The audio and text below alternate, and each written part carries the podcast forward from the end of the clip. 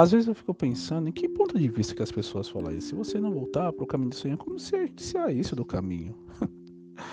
Não quer dizer que você está na igreja 24 horas por dia, todos os dias, todas as horas, que você está seguindo a Cristo. Tem um monte de nego na igreja que só vai lá bater cartão, tem aquilo como serviço.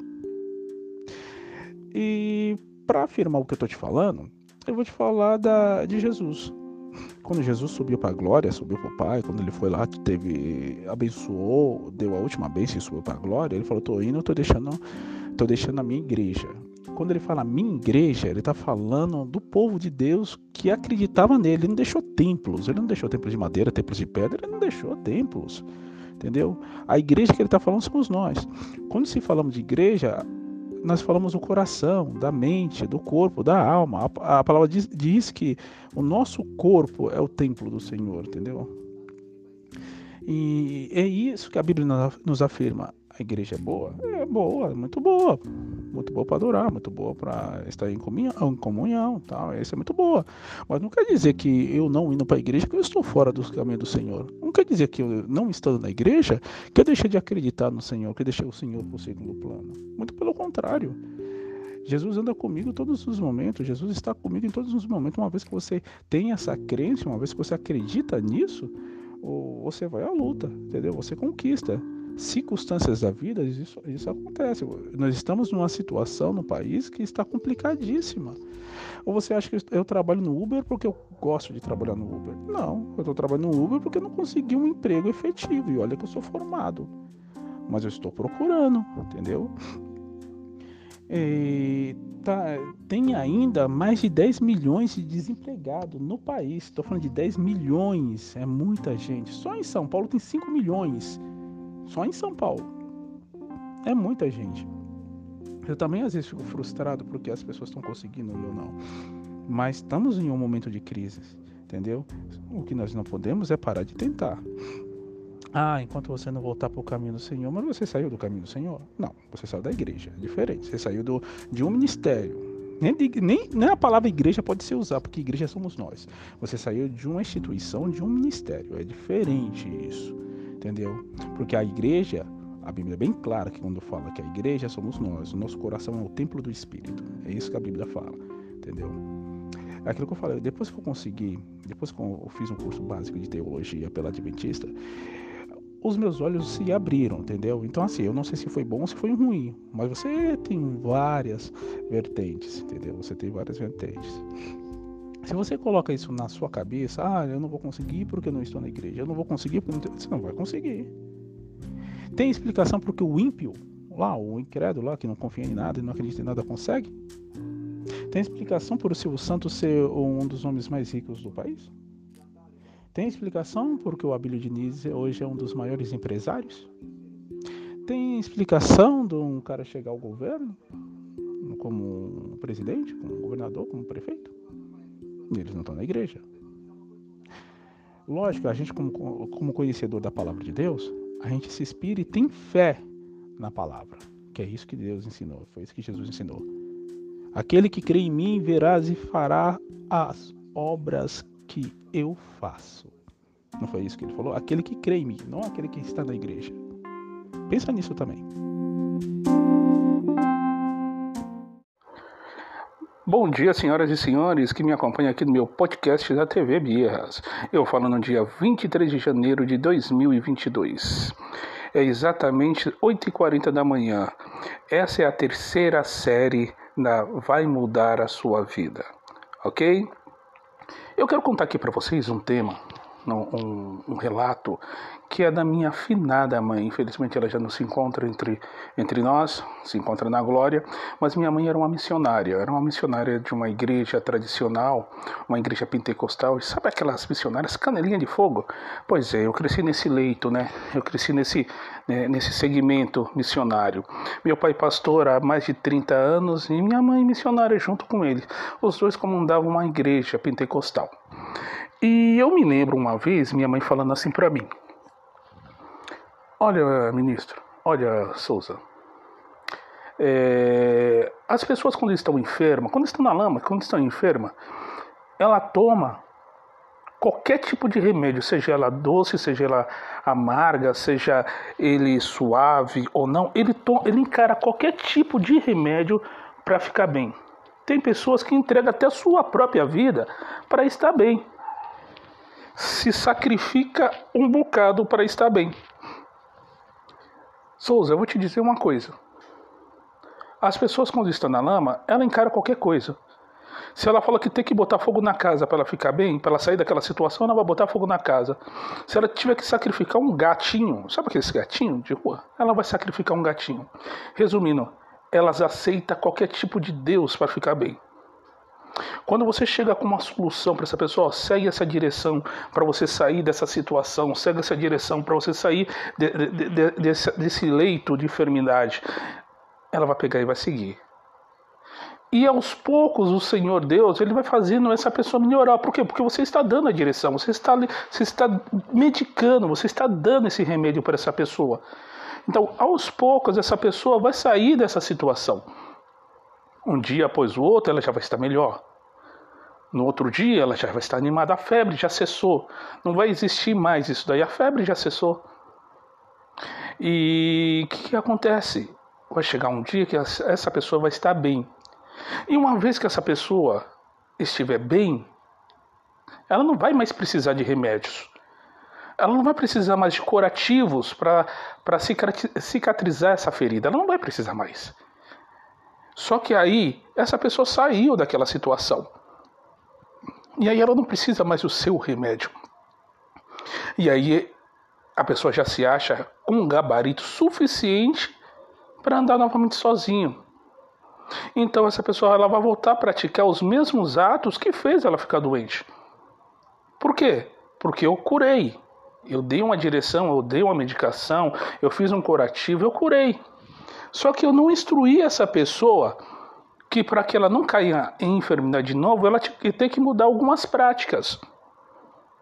Então ela vai voltar a beber gelado, ela vai voltar a tomar banho de chuva, vai tomar, vai tomar banho gelado novamente, ela vai voltar a andar com os pés no chão, descalça, entendeu? Ela vai continuar praticando seus atos.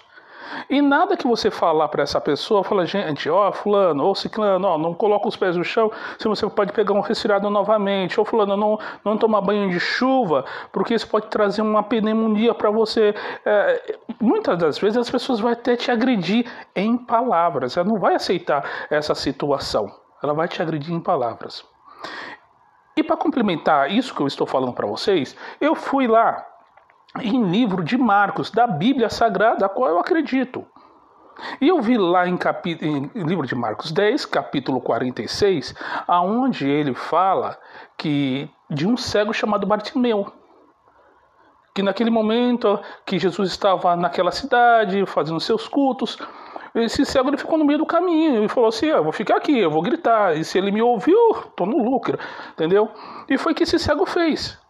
Ele gritou, ele gritou, ele gritou, até que Jesus ouviu. Entre meio das multidões, mas Jesus ouviu uma voz de aflição. Então Jesus se aproxima desse cego e pergunta para ele o que queres que te faça. Para qualquer pessoa, para qualquer pessoa que você parar e a pessoa está com fome na rua, está com a barriga nas costas, digamos assim, você chegar para essa pessoa e falar assim: Ó, oh, você está com fome? Poxa vida, você não está vendo a pessoa magra, você não está vendo a pessoa ali passando necessidade. É lógico, a pessoa está com fome. Mas geralmente, quando a gente pergunta, você está com fome? Porque nem todas as pessoas que são magras é provida de comidas. Às vezes é uma doença. Nem todas as pessoas que são sequinhas, que são magras, é porque está com fome, mas é porque sofre de alguma enfermidade. Então, por isso, às vezes, pareceu uma pergunta até minjota, mas é real. Quando Jesus pergunta a esse cego, o que queres que eu te faça? Ele diz bem claro, eu quero ver, eu quero enxergar, ora Senhor. Por quê? Porque naquele tempo o cego ele tinha certas mordomias. Que acontecia? Era uma capa que o governo botava nas costas, onde que ele recebia esmola. Então todos que tinham que passar na frente dele deixavam algum tipo de esmolas para ele. E muitas vezes as pessoas não querem sair dessa situação porque é um dinheiro fácil, é uma vida fácil. Eu não preciso trabalhar, eu não preciso correr atrás, eu vou receber isso de graça. Mas ele queria enxergar.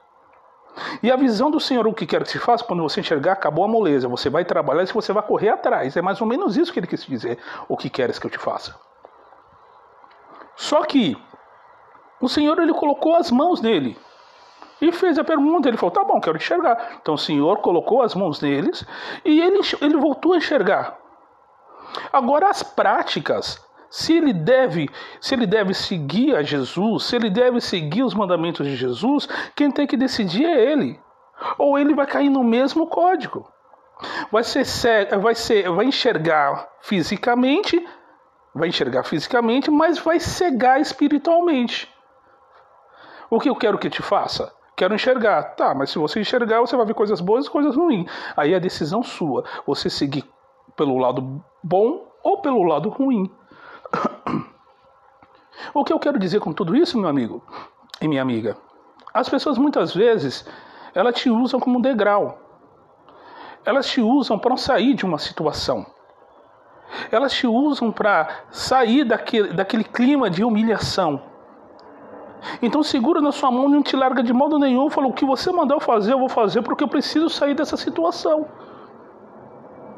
E muitas vezes você ali inspirado pelo Espírito Santo de Deus, ou pelo amor de Deus, você faz essa pessoa mudar, você faz essa pessoa crescer, mostra a direção para essa pessoa e a pessoa vem crescendo. Por, é, é, essa pessoa que está crescendo, ela não enxerga as coisas ruins. Por quê? Porque eu estou seguindo uma direção. Ela não vê as coisas ruins. Não, ali, ó, o, amigo ali está me dando uma direção. Ali, o ministro está me dando uma direção. Se eu seguir aqui, eu cheguei até aqui pela direção dele, através do Senhor. Então eu vou seguir. Então você vai seguindo, você vai mostrando um caminho. Olha, vamos fazer um curso assim para você conseguir um emprego assim. Olha, vamos tentar naquela porta, que naquela porta tá, tá com um cara que eu vou conseguir um algo diferente. Aí a pessoa vai lá, bate na porta e consegue um algo diferente. Olha, temos aqui uma possibilidade de você comprar uma casa própria, vamos fazer isso, isso, isso. Você está dando uma conduta, você está dando essa, essa direção a essa pessoa. E essa pessoa, como aquela pessoa enferma que minha mãe falava, essa pessoa ela vai crescendo degrau por degrau, dia após dia. Mas quando você chega em uma estrutura, em uma posição que você não precisa mais tomar remédio, você não precisa mais de direção, aí essa pessoa ela começa a questionar os seus feitos. Aí ela começa a questionar: por que, que eu tenho que seguir a sua palavra? Por que, que eu tenho que ir por esse lado se eu posso ir pelo outro lado? Por que eu tenho que ir para a esquerda se eu posso ir pela direita? Nem tudo que você fala é, é, é correto. Você é certo de tudo, eu sou errado de tudo.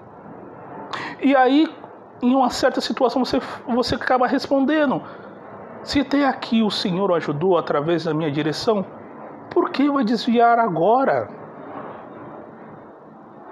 Se até aqui o que o Senhor direcionou através de mim ou através de outra pessoa, por que vai desvirtuar a sua cabeça agora? E isso que muitas vezes acontece com, com o ser humano. Porque ele chega em uma posição que ele se acha um alto independente, aí já não quer mais seguir a direção. E aí começa a criticar ou questionar as suas palavras, a sua direção. E aí quer andar sozinho, dar os passos sozinho, sem estar lapidado como um diamante. Porque um diamante, ele para ser lapidado, ele tem que sair do carvão. E aí ele tem que ser moldado, né? Ele tem que ser raspado, ele tem que ser moldado, tem que ser lapidado para se tornar uma peça linda. E muitas vezes é isso que o Senhor Jesus Cristo, ele quer na nossas vidas. Ele quer nos lapidar para que a gente se tornamos uma peça linda. Uma peça perfeita. Uma peça que todos admiram. Mas a ansiedade nos faz precipitar. E aí, o caminho que nós estamos seguindo reto, nós decidimos virar à direita ou virar à esquerda. Não queremos mais seguir reto, não queremos mais seguir uma direção. Botando tudo a perder. E muitas das vezes, eu não vou colocar 100%, mas vou colocar 80% das vezes, essa pessoa estaciona ou perde tudo que tem. Porque a sua ansiedade, lhe fez perder tudo. A sua, o seu orgulho, a sua soberba lhe fez perder tudo. E isso às vezes acaba nem sendo muito culpa da pessoa, porque quando a gente vai começar a puxar o histórico da pessoa, você percebe que grande parte dos familiares tem a mesma soberba, tem o mesmo orgulho. E isso para ser mudado não sou eu, não é você, entendeu? É só Deus que pode fazer a mudança da vida dessa pessoa. E muitas vezes a pessoa se auto se cega, se auto se cega se achando capaz de andar sozinho. E aí não olha para trás, não olha o seu redor e vê tudo que conquistou através de uma direção. E muitas vezes quer te condenar pela direção, uma vez que você está em um patamar bom, quer te condenar a direção que você está dando. Mas se esquece que foi através da sua direção que você alcançou tudo. Mas se esquece que foi através da sua direção, lógico, conduzido por Deus, através de Deus, você deu a direção, que a pessoa chegou num patamar legal. E não adianta, por várias vezes que você acaba falando isso, e a pessoa bate na mesma tecla, muitas vezes não entende. Por quê? Porque isso já está enraizado em seus familiares. Então não é uma coisa que é da pessoa, é uma coisa que é genética. E isso para ser mudado é só Deus. O ser humano em si, nós em si, a gente não conseguimos mudar. Mas Deus ele tem o poder de mudar se a pessoa quiser. Muitas vezes a pessoa perde tudo que conquistou ou parte daquilo que conquistou e depois ficam se lamentando. Não adianta, já perdeu. Porque o Senhor Deus, ele avisa. Ele mostra, olha, fulano, você vai perder. Olha, fulano, eu estou te dando a direção. Para e pensa, olha, você vai perder. Olha, estou falando mais uma vez. Até que o Senhor para de dar a direção. E fecha a janela. E fecha a porta. Falou, tá bom, você quer andar? Tu, fechei a porta, agora anda. Não adianta chorar depois. Não adianta pedir ajuda depois, porque o Senhor tudo que teve que fazer ele já fez. Não estou aqui julgando, porque quem julga é Deus. Mas o Senhor ele alerta, o Senhor ele te dá direção. Não mexa com aquilo que o Senhor já conduziu, que o Senhor já deu a direção. Não mexa. Não queira caminhar ainda com as suas pernas, porque o Senhor ainda não permitiu. Não muda aquilo que está dando certo. Você já ouviu aquele ditado que o time que se ganha não se mexe?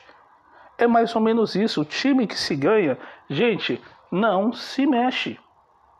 Não mude aquilo que o Senhor já conduziu. Está ganhando, está fluindo, está chegando ao objetivo. Não muda. Agora, se mesmo assim desejar mudar, espere e aguarde.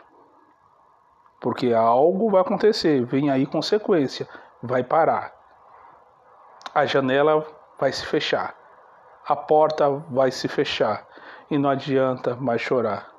Não se mexe naquilo que o Senhor já colocou as mãos. E isso eu aprendi com meu pai e com minha finada mãe. É triste e é humilhante para aquelas pessoas que o Senhor direcionou para levantar porque nós somos praticamente canais de bênção. Essas pessoas que direcionam a outra pessoa é canal de bênção, é chamado como canal de bênção. E quando eh, as pessoas te barra, te colocam a mão e te barra, você acaba se sentindo meio fracassado. Por quê? Porque você começa a olhar para cima e fala: Senhor, eu estou tentando, mas está difícil. Me embarrou mais uma vez. Foi parado mais uma vez não consigo prosseguir. O que fazer? E é nada a ser feito porque a pessoa parou. O Senhor não faz nada para ninguém obrigado. O Senhor só trabalha na sua vida se você dá lugar para Ele trabalhar. É dificilmente você pedir algo para o Senhor Deus que Ele não faz. E muitas vezes que ele faz, você não reconhece que foi obra do Senhor. Ah, não, porque eu corri atrás, não, porque eu tive a sorte. Como diria um sambista aí antigo, até do Rio de Janeiro, eu me esqueci o nome dele, e ele fez um samba bem legal, que ele fala assim: nunca foi sorte, sempre foi Deus. Um sambista, hein? Ele não é nem cristão evangélico, eu acredito que ele seja cristão católico. E ele fez esse samba: nunca foi sorte, sempre foi Deus. Se uma pessoa de fora acredita nisso, quem dera a gente. E muitos cristãos, tanto católico quanto evangélico, eles não, eles não acreditam. Vão na igreja fielmente, bate o cartão fielmente. Mas quando Deus faz a mudança, faz o crescimento da vida deles, fala que foi sorte. E aí eu entro com a palavra do sambista, nunca foi sorte, sempre foi Deus. Moral da história, queridos e colegas, para fechar esse podcast. Não mexa com aquilo que o Senhor já direcionou. Se está dando certo, não mexa. Não põe tudo a perder aquilo que o Senhor já, já deixou certinho. Não estacione a sua vida. Não pare agora. Não deixe as bênçãos se, se cessarem. Não deixe a janela fechar, não deixe a porta fechar. Ainda não é a hora. Ainda não é a hora de andar com as próprias, com as próprias pernas. Sua hora vai chegar. Está aqui pertinho, está na porta. Mas ainda não é a hora. Ainda tem que se lapidar o diamante. Você tem um valor. Mas olha, valorize, valorizem aquelas pessoas que estão te ajudando. Valorize as pessoas que estão te direcionando.